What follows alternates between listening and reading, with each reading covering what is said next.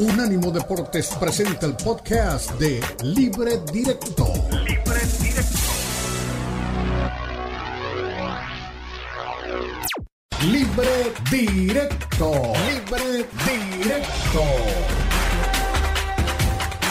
La mezcla del análisis de los expertos del fútbol mexicano, el fútbol europeo y los desarrollos más relevantes del deporte a nivel mundial brindando un debate oportuno y animado con Ricardo Mayorga, Fernando Ceballos y Elizabeth Patiño.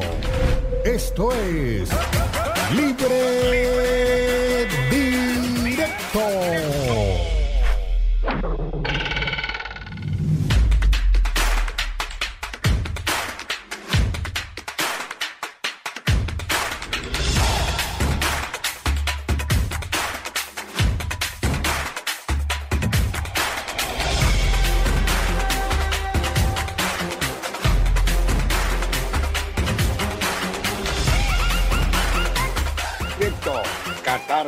2022. Estamos viviendo el día 18 del Campeonato Mundial de Fútbol.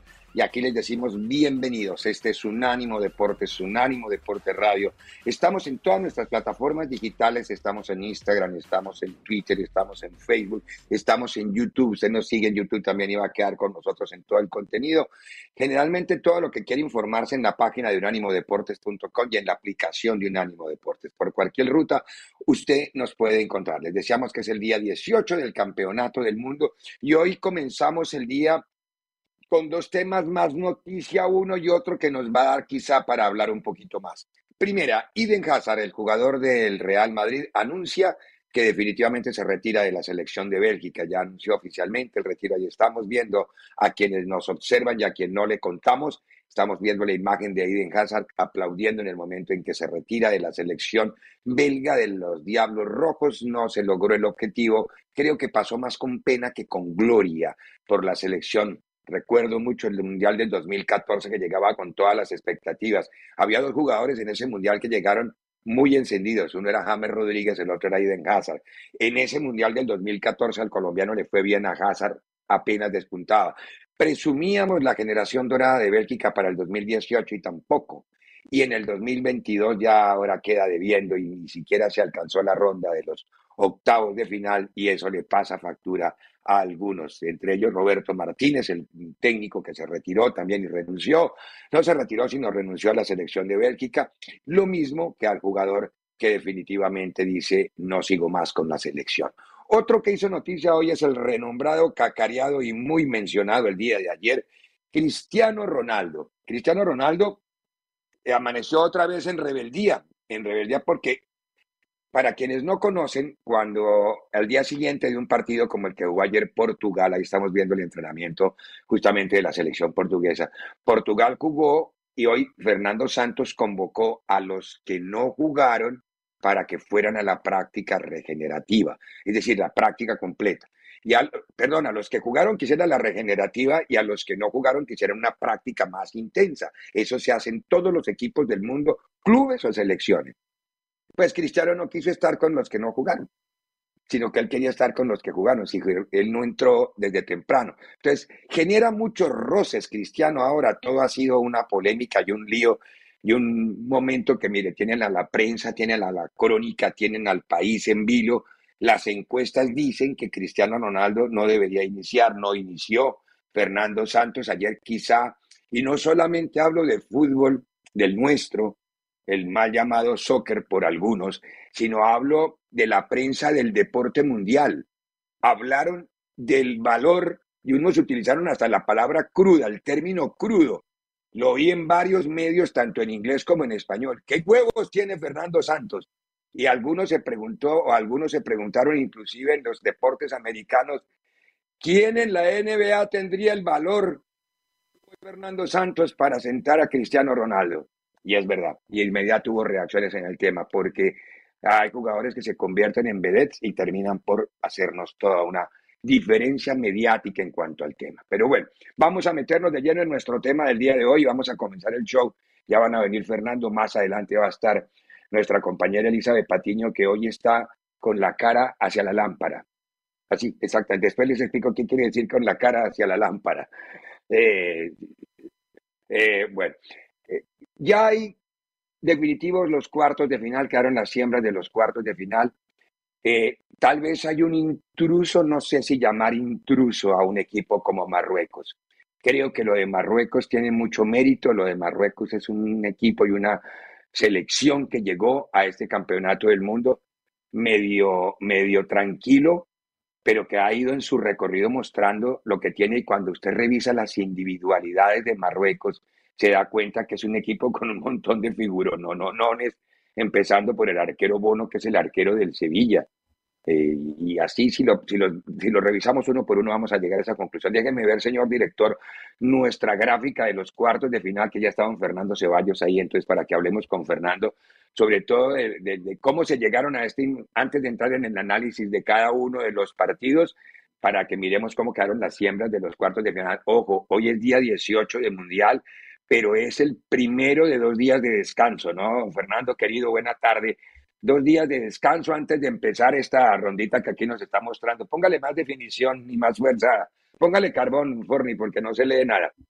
Eh, a ver, ¿Cómo estás, Ver? Bueno, ahí está, ¿eh? ¿eh? Países Bajos, Argentina, Croacia, Brasil, que es la llave por un lado, y por la otra Inglaterra, Francia y Portugal contra la, revelación Marruecos. Bien lo decía Ricardo, eh, sorpresa sí por, por, por, la tradición futbolística o, lo que ha hecho Marruecos, ¿no? Es la primera vez en su historia que, que se mete evidentemente a unos eh, cuartos de final pero cuando uno revisa la plantilla, pues se da cuenta que, de entrada, de los que alinearon contra España, ocho de los once futbolistas juegan en las cinco grandes ligas de Europa, llámese Inglaterra, España, Alemania, Italia y Francia, ¿no? Eso ya te da un salto competitivo importante. Muchos de ellos son naturalizados o son eh, hijos de marroquíes nacidos en, otros países, ¿no? son segunda eh, generación ya, exactamente. Lo, cual, lo cual también les ha facilitado el hecho de poder jugar en, en, en ligas de esta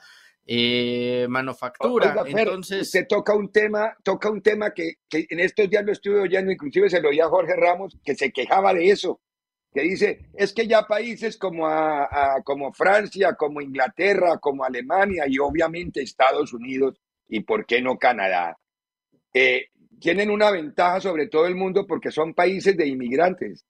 Y claro que sí, pues es que la inmigración es la base del crecimiento. Es decir, eso no se puede. Que, es decir, yo entiendo que no es lo mismo para de pronto un ciudadano X y decir voy a inmigrar a voy a irme a vivir a Ecuador o a Uruguay, que decir quiero vivir en Alemania, en Francia, Inglaterra o Estados Unidos. Porque siempre el, ser humano tiende al crecimiento, a la mejora, a, cambiar su nivel de vida para, para bien, no para retroceder. Entonces, pero esas son las ventajas, es decir, eh, y los africanos, por ejemplo, la gran mayoría de los equipos europeos ahora tienen, uno mira Alemania, Alemania es un, es un equipo mestizo, para usar un término real. Así es, eso es mestizaje. Bueno, pero, pero también, también eh, ya quisieran estos países producir la cantidad de futbolistas que produce Argentina no, de acuerdo. Brasil, ¿no? O sea, eh, es digamos un balance. Eh, México, pues muchas veces acude a los, a los famosos naturalizados, que al final de cuentas, Ricardo, pues si yo tengo un pasaporte eh, que me acredita como, como ciudadano de un país, pues, pues ya será mi elección, ¿no? Decidir a, quién represento o, a quién no. Yo insisto, yo, yo por eso a los, a los, yo no critico que México vaya con naturalizados y nunca lo he criticado. Yo lo único que siempre he dicho es que, a diferencia con lo que pasa en otros países, el naturalizado que va con México va porque no le alcanza a ir con su país natal. E, e, es una realidad verdad y ah, absoluta. o Funes Mori, Caballero, el propio Chaco, pues son futbolistas que si los hubiera llamado primero Argentina o Brasil, el Guille Franco, si los hubiera llamado Argentina, por supuesto que aunque tuvieran el pasaporte no hubieran jugado con México. Pero esas son otras historias. Yo aquí lo que, lo que quería destacar es eso, que Marruecos es, una selección, independientemente de, este punto de que, muchos, de que muchos sean de segunda generación o tercera generación, lo importante es que sus futbolistas compiten en las mejores ligas del mundo.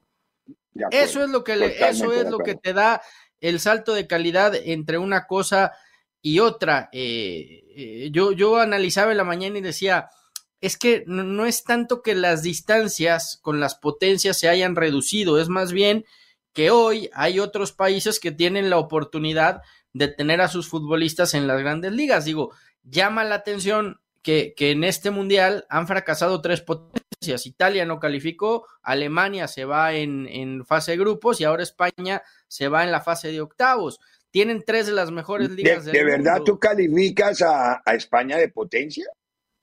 Yo sí, ah, una selección que es campeón. A ver, una selección que pertenece. Fue campeón del mundo, sí, sí. Es y, la, y, es, es, el máximo ganador. Pero... Y es el, es el máximo ganador de euros junto con Alemania. Tienen tres cada uno.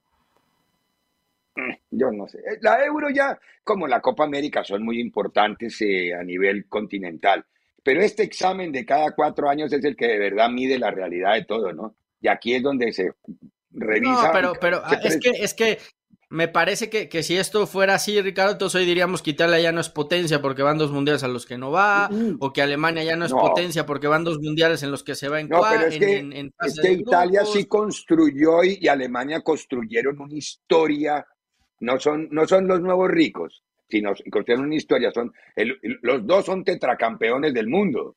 Eh, que, es decir, España, acuérdense cómo fue campeón del mundo. Y un, y un equipo, y hoy ha dado muchas vueltas eso, pero no nos metamos todavía más adelante cuando analicemos España, hablamos de este tema. Yo lo, lo, quiero invitar, lo quiero invitar para que en estos últimos dos minutos del segmento y con las fotografías que tiene don Daniel Forne me hable un poco de Inglaterra y Francia, que es el primer, para mí es el, el, el emparejamiento que más luces se roba de los cuartos de final, con todo y lo que la importancia de Argentina y de Brasil, el emparejamiento de Inglaterra y Francia, creo yo que es el más atractivo de todos, ¿no? El más parejo junto con el Holanda-Argentina, me parece. Eh, eh, creo que en, en, en, estos dos, en estos dos partidos es eh, quizá en este ligeramente favorito Francia y en el otro ligeramente favorito Argentina, pero, pero son, son muy parejos. Inglaterra es una selección por la que prácticamente nadie apostaba en este mundial. Y, y, no apostar por Inglaterra era no ver su pasado reciente, ¿no? Fue semifinalista en el Mundial pasado, viene. Perdone, levanto la mano que yo le dije que, eran cuatro y yo no sé si van a, no van a ser los cuatro que yo dije, pero, pero yo a Inglaterra siempre le creí. Viene siendo, fue finalista en la última Euro y, y, tiene a todo su equipo compitiendo en la mejor liga del mundo o en una de las mejores que es la Premier League. Entonces, eh, eh, creo que no va a ser nada sencillo para, para Francia. Para mí, esos son los duelos más parejos en, en cuartos, porque sí veo. Para mí, este hombre. Este hombre va a ser el factor diferencial, o sería, o debería, Fernando, Mbappé ser el factor diferencial, porque son muy pues parejos, de verdad. Los dos son grandes son los partidos pero en los este que puede marcar la diferencia.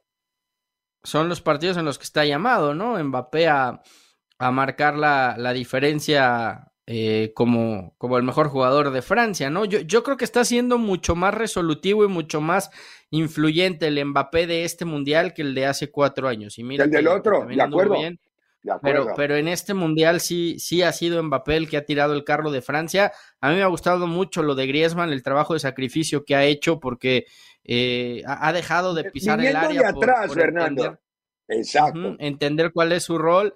Eh, Giroud, que, que, anda convertido ahora también en, en goleador. Ahora sí mete goles. Que le da, y el desequilibrio que le da eh, por el otro lado de Embelé.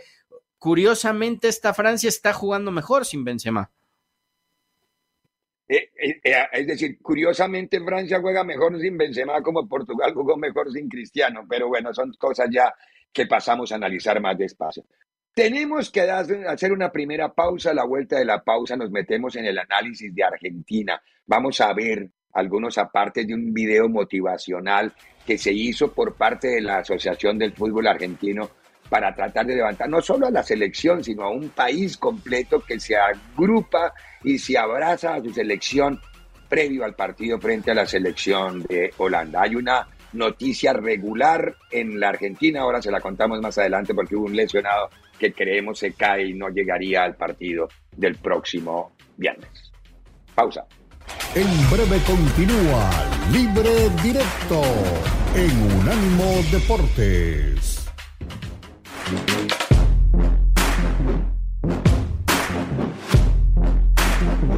Suscríbete a nuestro newsletter en unánimodeportes.com recibirás información y análisis únicos cada semana.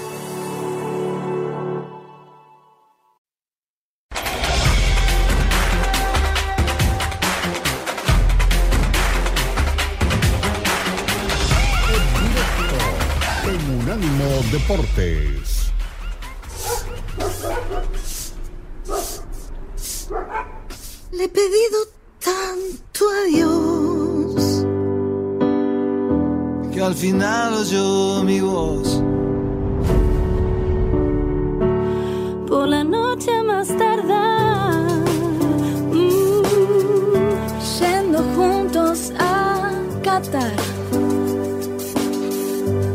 De amor en el hall. Este es un video motivacional de la selección argentina, eh, en donde todas, todas las expresiones culturales y todos los movimientos especiales que hay en la Argentina se hacen alrededor de la selección en estos días. Eh, es un video totalmente motivacional. Tiene algunas imágenes que yo quisiera que no se vieran porque son, obviamente pueden generar algún, alguna restricción, pero eh, es una Argentina unida alrededor de su selección. Partido contra Holanda. Respeto de Scaloni Fernando hacia el director técnico holandés dijo, eh, ha hecho mucho por el fútbol, es un honor, es un placer estar y jugar frente a una selección como la holandesa. Eh, es el manejo de algo, tú lo sientes demagógico, bajándole presión, o es genuino de, de, de, Scaloni para hablar de, de, su rival. No, yo creo que es genuino, genuino de Scaloni y no miente. O sea, eh, si hay una ventaja hoy que tiene eh, Países Bajos u Holanda, como le quieran llamar, es que no me acostumbro, me gusta más decirle Holanda, aunque sin cabrón. A mí también me gusta, además pero, me dijo pero Daniel bueno, Reyes que eh, se puede eh, seguir diciendo que, Holanda. Ajá, que se puede decir Holanda, no y como él vive allá, yo le voy a decir Holanda y me vale también, sí. tres pepinos los que... Si, si, al- si algún holandés tiene problema, pues bueno, que no lo, que no lo comunique. Que no lo comunique. Si hay una, si hay una ventaja competitiva de Holanda sobre Argentina, me parece que es justamente esa, Ricardo. La experiencia que, que tiene Bangal sobre Scaloni. Scaloni el ha más hecho viejo y el muy- más joven de los técnicos. Esca- Scaloni ha hecho las cosas muy bien con Argentina, sí, pero pues está viviendo su primer Copa del Mundo. Si bien ya ganó la, la Copa América pasada, eh, me parece que este es el, el- el gran reto que tiene enfrente eh, contra un técnico que se la sabe de todas, todas, ¿no? Un tipo que eh, es capaz de cambiar a un portero en una tanda de penales porque entiende que así las va a ganar y le sale, ¿no? O sea, es, es así de estudioso Bangal, estudia hasta el más mínimo detalle. Escuchaba yo ayer unas declaraciones de él en donde decía que desde su análisis la manera de ganarle a Argentina era quitándole la pelota, quitándole la posición de la pelota, entendiendo que eh, por más que quieras neutralizar a Messi, pues llega a ser misión imposible, ¿no? Por más que, que, que tienes que poner ese foco en tratar de neutralizarlo, pues en cualquier chispazo te puede matar. Entonces que él, él, él, veía como prioridad quitarle la pelota a Argentina y a partir de ahí, entre menos tuviera la pelota, Messi iba a ser menos peligroso, ¿no? Lo cual me sí. parece un razonamiento, un razonamiento lógico. Entonces, yo sí creo que es la ventaja competitiva que, que, que puede tener eh, Países Bajos, repito, Holanda sobre Argentina, entendiendo que si analizamos las dos selecciones, Argentina tiene, tiene una mucho mejor nómina y futbolistas compitiendo sí. en mejores equipos, ¿no? Eh, sí, a mí, a mí también, a mí me gusta más como equipo Argentina, no quiero mirar por debajo del hombro a esta selección de Holanda. Ahora, no, no, no, también nada. Ricardo no ha jugado bien respeto, Argentina, ¿eh? No ha jugado eh, bien en el Mundial Argentina. Todavía no ha soltado lejos. Argentina lo que puede ser, pero Holanda tampoco. Holanda el único partido que jugó medio bien, no, no medio, ya que ya encontró un poco el fútbol fue contra Estados Unidos. La primera fase de Holanda fue horrible. Una y, y la verdad, para y la verdad hay que, hay, hay que reconocer que Holanda le tocó un grupo sencillo, un grupo poco complicado. Senegal, y, que sí, Ecuador, por ahí, Qatar. Y, y, que por a, y que por ahí con Ecuador y Estados Unidos, que han sido las dos elecciones que, que le exigieron, por momentos no, no se vio bien, ¿no? Caso contrario a lo de Argentina, que, que tras el batacazo contra Arabia Saudita, que nadie lo esperaban, Eh, tuvo que salir a jugar finales. Y, muchas precauciones con México. Con Polonia se sueltan un poquito más y, aparecen los goles ya en la, segunda mitad también. Y, después contra Australia me parece que vino una sobreconfianza, ¿no? De, que eh, llegó un punto en el que parecía que Argentina iba a golear y lo iba a ganar fácil. Eh, creo que se, se, le relaja el equipo Scaloni y es ahí cuando aparece el gol de Australia que, que siembra ciertas dudas, aunque creo que la, clasificación de Argentina nunca corrió peligro en ese partido contra Australia. Cosas que tendrán que ir pidiendo tiempo en los últimos minutitos, sí, pero, no, la diferencia de fútbol es otra cosa, es otra cosa. pero eso es lo que tendrá que, que, manejar Scaloni, ¿no? Una, que su equipo reencuentre la mejor versión futbolística al frente y dos, que no se le relajen momentos importantes eh, cuando son superiores, ¿no? Sí, ahora. Porque le pasó eh, contra Arabia y le pasó contra Australia, ¿eh? De acuerdo. A, ver, Fer, esta mañana cuando abro diarios y empiezo a revisar y voy leyendo y me entro al Twitter de la selección, porque una cosa es el de la AFA y otra es el de la selección argentina, y digo, auxilio, se lesionó Rodrigo de Paul. Tuvieron que ir a hacerle una, una tomografía, creo que se llama, porque tenía una lesión grado 1 en el isquiotibial derecho y no se sabía si llegaba para el próximo viernes. Ahora estoy leyendo los diarios, aquí los tengo al frente, los abrí por el propósito de nuestro segmento y dice que la selección ya tiene un poco más de paz en el búnker porque lo de De Paul ya fue trabaja diferenciado, ahí está la fotografía de De Paul justamente en el momento del lío esta mañana, trabaja diferenciado, pero que no hay de alarma y el que regresó y trata ya de juntarse con la selección nuevamente es Ángel Di María, pero no se sabe si Di María va a ser inicialista. En caso que esto llegue a funcionar así, Argentina jugaría con el Dibu Martínez en el arco, con Montiel, Romero, Otamendi y Tagliafico, serían los cuatro del fondo. Al menos así entrenó ayer, ojo, y en la práctica de fútbol de esta mañana, cambiando los dos laterales. Vamos a ver si eso es jugarle al despiste a Bangal o es lo que va a hacer a la hora de la verdad, porque ahí cambiaría los dos, los dos laterales. En el medio campo, si regresa, estaría Rodrigo de Paul, eh, estaría Paredes, que también regresaría con McAllister, y adelante estaría Angelito Correa, que iría por Di María, sería el reemplazo de Di María Angelito Correa, Messi y Julián Álvarez. Julián le comió el mandado a Lautaro en el Mundial, le sacó el puesto a Lautaro y, no hay manera. Y a eso le va a pasar a Cristiano también con Gonzalo. Eh, con Gonzalo Ramos, ¿no? es mm. decir, eh, yo, yo, yo lo de lo de Cristiano lo, tengo en duda, pero si quieres al rato lo, comentamos cuando hablamos de Portugal. Al rato lo comentamos, exacto. Eh, lo, lo, de Julián, pues me parece que simplemente porque en este momento lo ve más fino Scaloni. Eh, si Lautaro Martínez por ahí tiene minutos y clava un gol y se reencuentra, le vendrá de bien a Argentina porque tendrá muchísima competencia ahí al frente. Y yo no dudo que, que, en un partido cerrado, por momentos, inclusive jueguen juntos, ¿no? Uno puede jugar perfectamente como nueve y el otro como segunda punta. O sea, los dos, los dos pueden cumplir la, la, la las, las mismas funciones, ya sea dentro del área como centro delantero referentes o bien como un segunda punta porque tienen cualidades para hacer las dos cosas. Tendría que ser circunstancias muy, muy específicas del juego para que Scaloni tenga que recurrir a eso.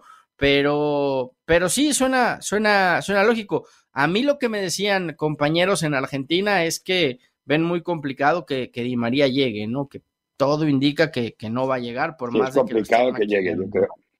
Sí, sí, sí, yo, yo, yo veo lo mismo. A ver, estaba mirando aquí participaciones en mundiales, Argentina 18 y Países Bajos o Holanda 11. Mejor rendimiento, Argentina ha sido campeón del mundo en el 78, en el 86 y Holanda ha sido segundo en el 74, 78 y 2010. Pero 74 eh, y 78, obviamente, con el respeto para los campeones, porque se lo merecen tanto Argentina como Alemania, si hay un equipo que enamoró al mundo en esos mundiales fue justamente Holanda. En el Mundial del 74, con, con Rinus Michel a la cabeza, en el Mundial del 78 ya no vio el mismo técnico, pero que de todas formas manejaba lo que, la herencia que nos dejó la, la naranja mecánica, y sin Kroll también en el 78, ¿no? Eh, mañana va a ser un enfrentamiento, perdón, el, el, viernes va a ser un enfrentamiento de Gapco, que es la nueva cara, ¿no? Este Cody Gapco es que se llama, ver, el chico este que está que es parte, es, es, holandés y juega ya adentro en la liga holandesa. Y Gapco por un lado, porque tiene con la selección apenas seis goles, pero es que es muy joven. Y en el otro lado, Leo Messi, que con la selección solamente tienen 94, no tiene sino 94 yo, yo no, ¿Tantos tiene Messi? Máximo, máximo goleador en la historia de la selección argentina y del cual... Los números de Messi son, son demenciales en todo, man y del cual yo no, yo no, yo no dudaría por más que ha dicho que este sea su último mundial, que después se le meta la idea loca de querer jugar seis mundiales ¿eh? y ser el primero en la historia. Sí, aquí acaba de, acaba de salir con qué formó, cuál fue la formación de Argentina hace un ratito. Emiliano, a ver si es la misma, Montiel, Romero Tamendi, a ver, va a jugar con Gonzalo Montiel, Cristian Romero y Otamendi, Alexis McAllister, Paredes, Enzo Fernández, Ángel Di María, Lionel Messi, A mí me falta uno ahí. Eh, me lo pusieron a jugar con 10 Argentina, no es justo. Tenemos que ir a la pausa. la vuelta de la pausa nos metemos y analizamos. Y Fernando conoce más el tema y mucho más de cerca qué pasó con España. Y todo lo que quiera saber, vaya a Unánimo Deportes, a la página de unánimodeportes.com y ahí usted encuentra noticias, reportajes, polémicas, los videoblogs, todo lo que estamos haciendo en cada uno de los programas se lo van a subir a la página de unánimodeportes.com. Vamos a la pausa y volvemos. Analizamos España. ¿Qué le pasó al tiki-taka? Vamos y volvemos. breve continúa Libre Directo en Unánimo Deportes.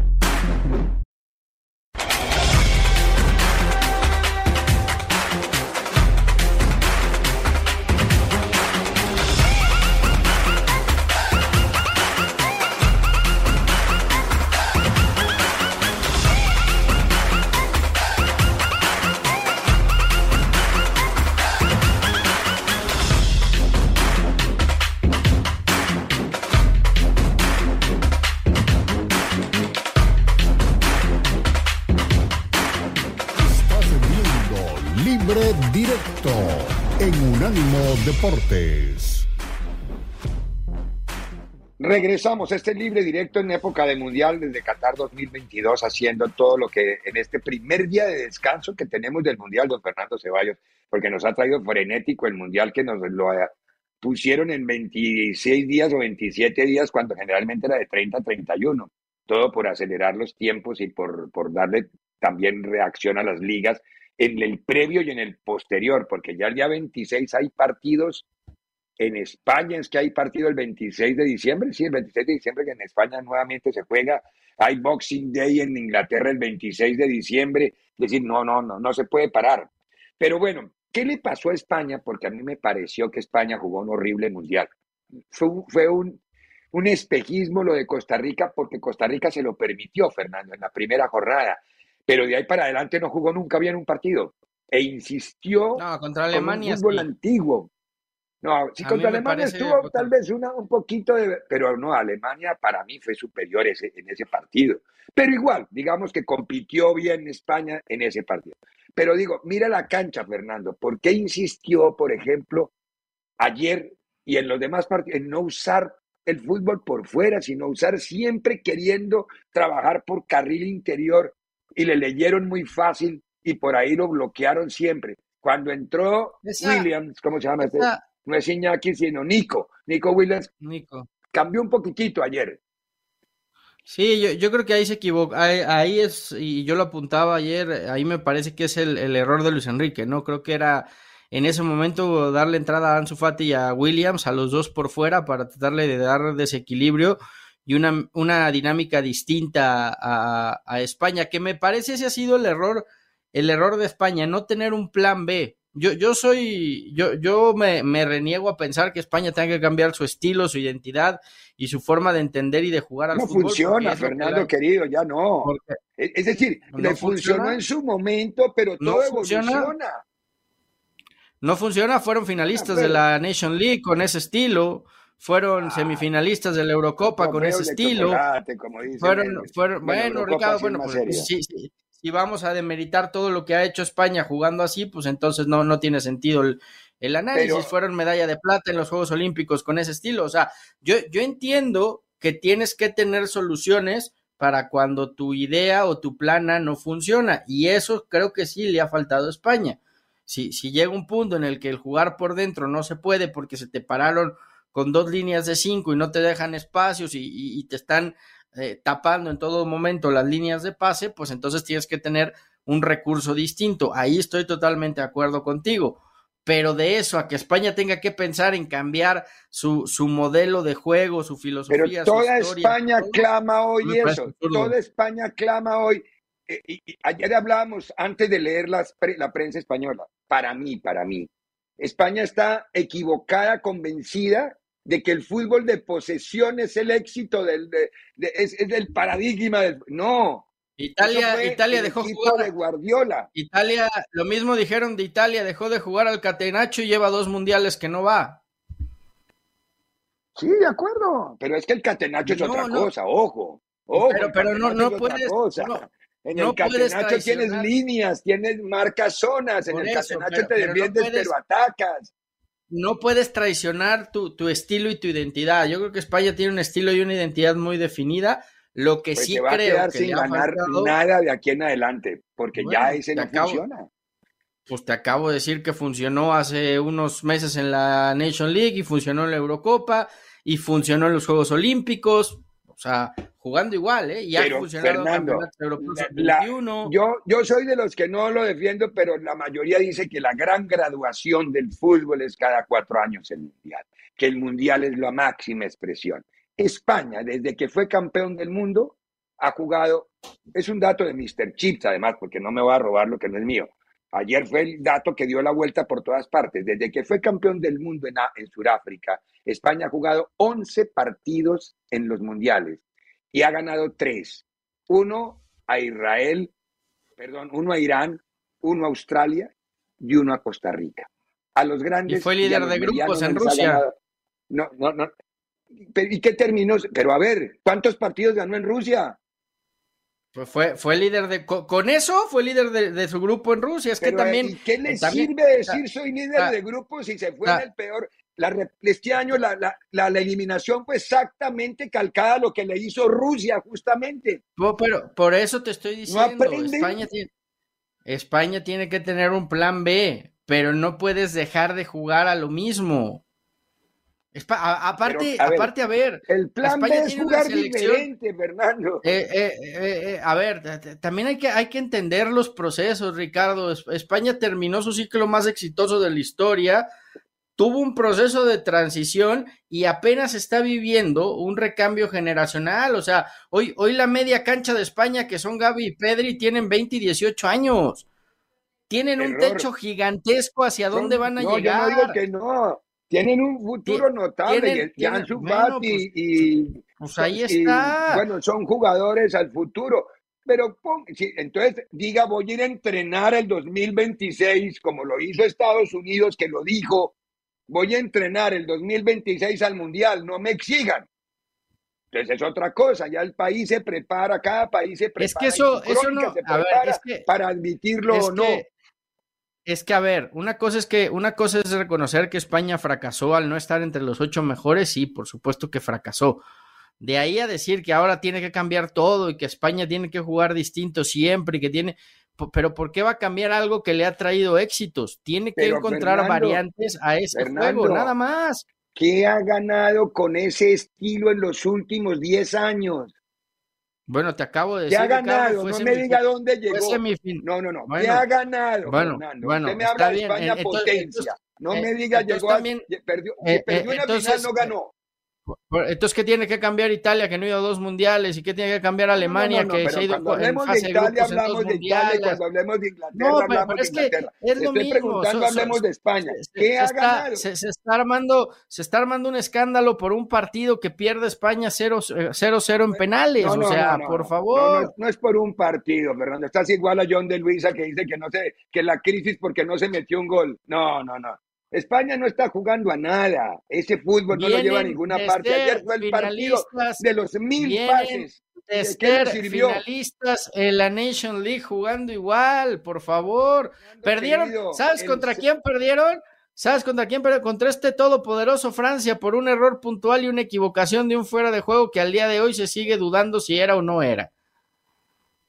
No, ya lo aclararon. El señor Colina aclaró las devoluciones forzadas, se llama, para que no lo olvide en el fuera de juego, for, devoluciones forzadas.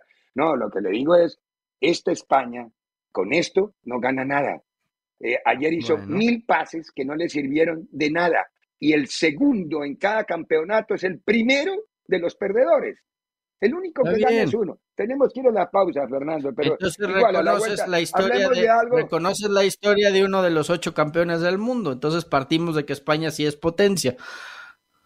No, ¿cuál potencia? Un mundial que ganó con ocho goles y, que nunca goleó a todos 1-0. Es campeón del mundo. Es campeón del mundo. Uno de ocho. uno de ocho. uno, hasta México, campeón del mundo. Uno de ocho. No, ya quisiéramos. Ya, ya quisiéramos México, Colombia tener la historia futbolística de España, hombre. Hablamos, no, no te no olvides. Hablamos a la vuelta de uno que, que, es muy bueno y es uno de los mejores de México. Mundo Águila, hablamos del América. Pausa y volvemos. En breve continúa Libre Directo en Unánimo Deportes.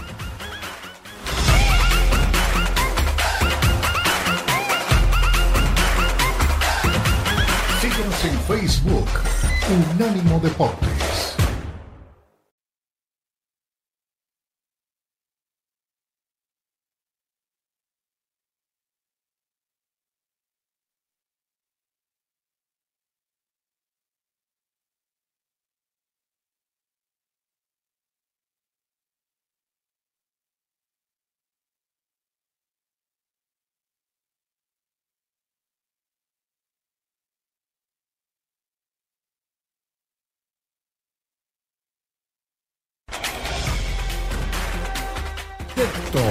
En Unánimo Deportes. Y platicar con ustedes, bienvenidos. Eh, Memo eh, finalizó el contrato, de ahí en más lo que me corresponde como entrenador, él sabe lo que pienso y ya no depende de mí. Esa es la realidad. Eh, lo importante que él y yo estemos conectados de lo que habíamos hablado previo al Mundial y esperar. Esto es así. La situación que él está afrontando hoy en día es la posibilidad de renovar con el club que él quiere estar y hay que esperar.